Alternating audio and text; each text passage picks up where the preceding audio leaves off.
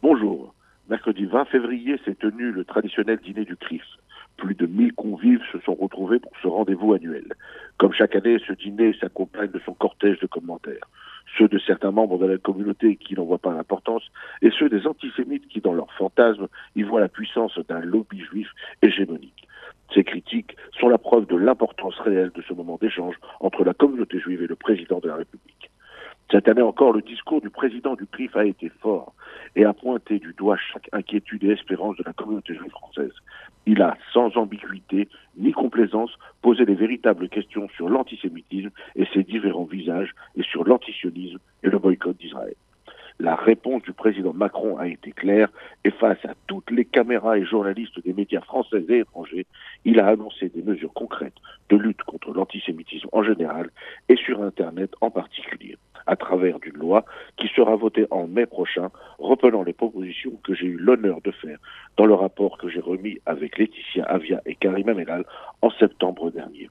Internet, espérons-le, ne sera plus un espace de non-droit où peut s'exprimer sans règle ni contrôle la haine sous tous ses visages. Une autre annonce, reprise également dans l'introduction de notre rapport, a été faite.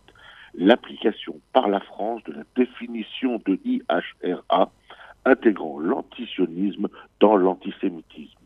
Cette petite phrase a une immense importance, car elle reprend la définition originelle du sionisme, le droit au peuple juif à avoir une terre, par cette reconnaissance, l'appel à la destruction ou la négation de l'État d'Israël est de l'antisémitisme.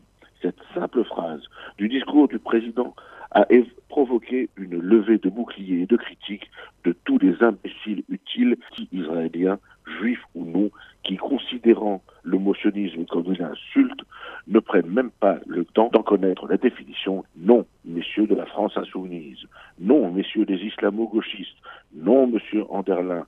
Non, messieurs les juifs antisionistes, la critique de la politique israélienne n'est et ne sera jamais de l'antisémitisme, à partir du moment où elle participe au débat démocratique. Et la société israélienne le fait très bien sans vous.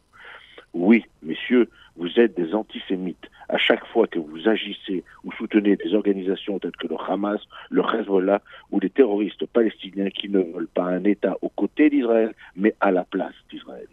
Le sionisme est un mouvement de libération du peuple qui a trop souvent été victime de l'antisémitisme.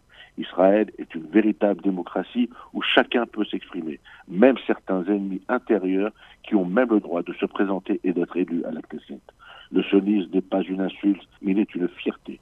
Merci, M. Macron, d'avoir redonné son sens à ce mot et d'avoir confirmé que l'antisionisme est un nouveau visage de l'antisémitisme.